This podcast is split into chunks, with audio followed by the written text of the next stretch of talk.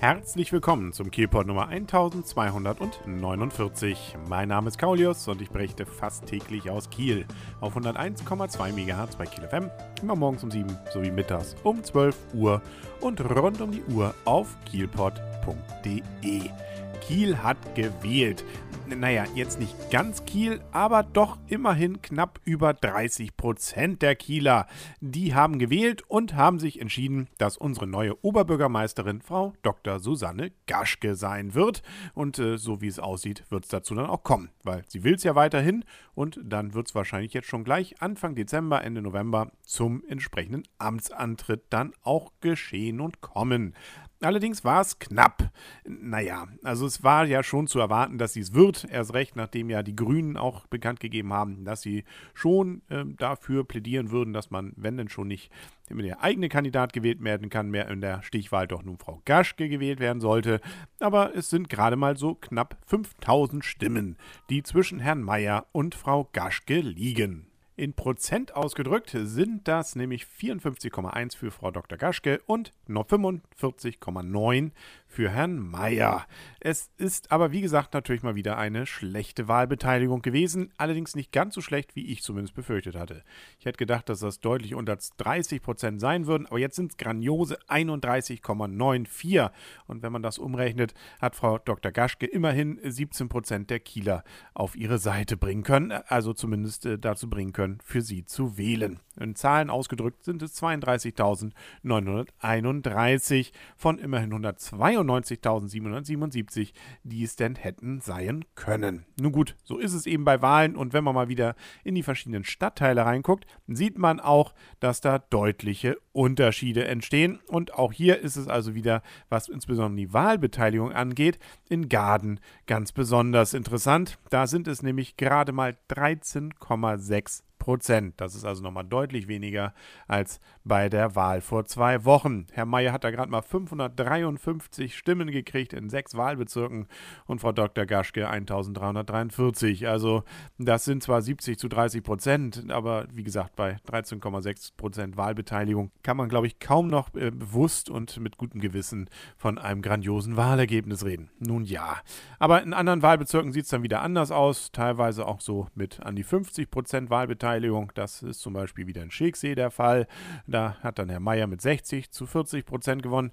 Nun gut, äh, es ist ganz interessant, sich durch diese Liste mal durchzuklicken. Wer also mal sehen will, wie sein eigener Bezirk gestimmt hat, der geht einfach auf kiel.de slash Wahlen und kann dort die entsprechende Nummer, die er auch auf der Wahlbenachrichtigung und an der entsprechenden Tür, wo man dann sein Stimmchen abgegeben hat, gestanden hat, dann rausfinden. So gesehen war es bei mir auch ganz interessant. Ich bin nämlich im Einzelbezirk Bezirk 37 und da waren es doch immerhin deutlich über 50 Prozent, die zur Wahl gegangen sind. Genauer gesagt sogar fast 60 Prozent, nämlich 58,2.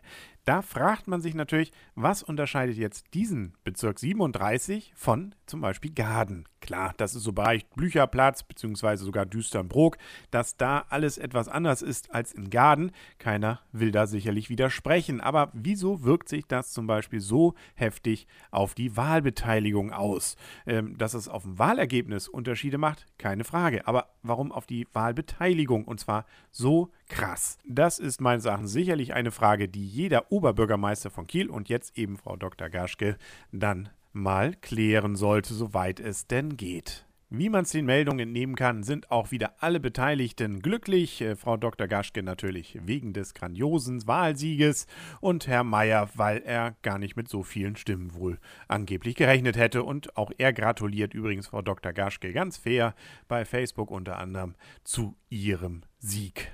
Uns Kielern bleibt jetzt natürlich die Hoffnung und der Wunsch, dass es hier in Kiel mit wieder einem Oberbürgermeister entsprechend vorangeht und dass auch entsprechende Projekte bzw.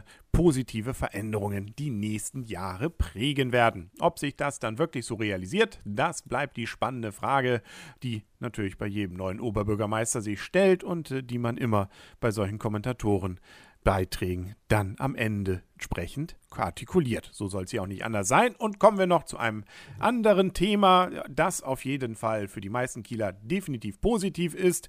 Und äh, das ist, dass Holstein Kiel mal wieder gewonnen hat.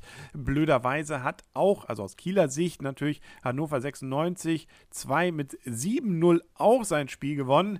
Das bedeutet also, dass Holstein weiterhin nur in Anführungsstrichen Zweiter ist. Aber das kann ja noch ein bisschen dann sich noch ändern. Es war übrigens knapp. Auch wenn man mit 3-1 in Oberneuland gewonnen hat, so war es die meiste Zeit nicht so, dass es so aussah, weil nämlich Oberneuland in der 19. Minute schon in Führung gegangen war, äh, vor immerhin einer grandiosen Kulisse von 200 Zuschauern. Das ist ja noch weniger als an der Wahlbeteiligung, bei der Wahlbeteiligung in Kiel. Aber äh, nun gut, das Thema hatten wir abgehakt.